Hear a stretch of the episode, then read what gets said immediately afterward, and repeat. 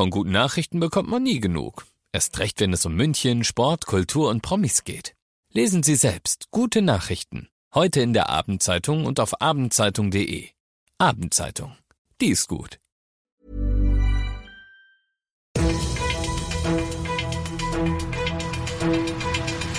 95 5 Charivari, das München Briefing, Münchens erster Nachrichtenpodcast.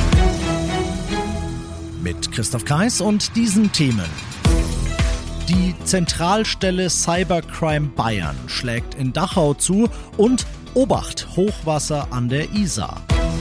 Schön, dass du auch bei der heutigen Ausgabe wieder reinhörst. In diesem Nachrichtenpodcast Da erzähle ich dir ja jeden Tag in fünf Minuten alles, was in München heute Wichtiges los war. Das gibt's dann jederzeit und überall, wo es deine liebsten Podcasts gibt und immer um 17 und 18 Uhr im Radio. Keine Werbung, diverse Kontrollmöglichkeiten für Eltern, sichere Umgebung für Kinder, keine in Großbuchstaben Belästigung durch Fremde. So wird im App Store, im Play Store bei Amazon die App Just Talk Kids beworben. Und genau dort hat sich ein 22-Jähriger aus Dachau reingemogelt. Wie, das wissen die Kripo Fürstenfeldbruck und die ZCB, die Zentralstelle Cybercrime Bayern, selbst noch nicht. Was sie wissen, ist, dass der Mann auf Just Talk über Monate hinweg mit einer Neunjährigen geschrieben hat und sie dazu bringen wollte, ihm Nacktbilder von sich zu schicken. Was sie auch wissen, ist, dass der Mann wegen artverwandter Delikte schon vorbestraft ist. Deshalb sitzt er jetzt auch in U-Haft wegen Wiederholungs- und. Verdunkelungsgefahr. Und was Sie auch wissen ist, wir haben jetzt noch 50 Datenträger auszuwerten, die in der Wohnung des Mannes beschlagnahmt worden sind. Aufnahmen mit Straftaten drauf auswerten. Damit sind gerade auch die fußballaffinen Beamten der Münchner Polizei beschäftigt. Sie versuchen die rund 80 Teilnehmer einer Massenschlägerei zwischen Hooligans des FC Bayern und der 60er zu identifizieren.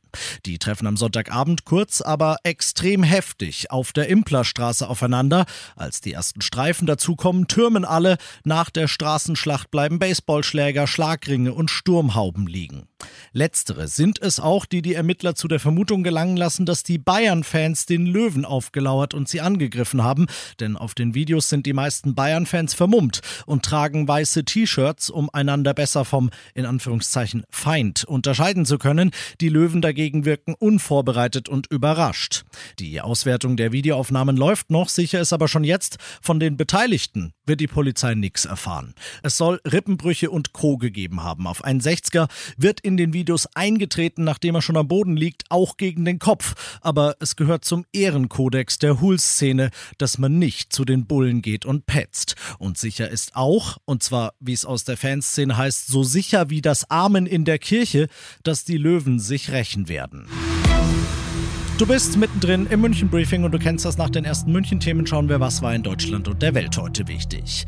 Ein Viertel aller Viertklässler in Deutschland hat massive Probleme beim Lesen. Das ergibt die heute vorgestellte neueste Ausgabe der internationalen Grundschulleseuntersuchung kurz IGLU.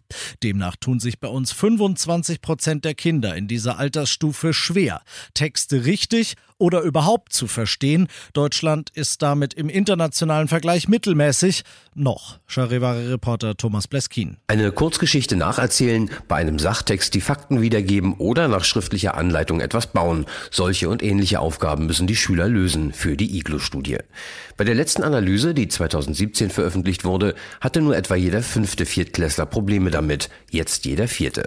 Unter anderem, so sagen die Macher der Studie, liegt das an den Schulschließungen während der Corona-Zeit, aber auch daran, dass es in den Klassen immer mehr Schüler mit verschiedenen kulturellen und sozialen Hintergründen gibt und die Lehrer nicht genug darauf eingehen können.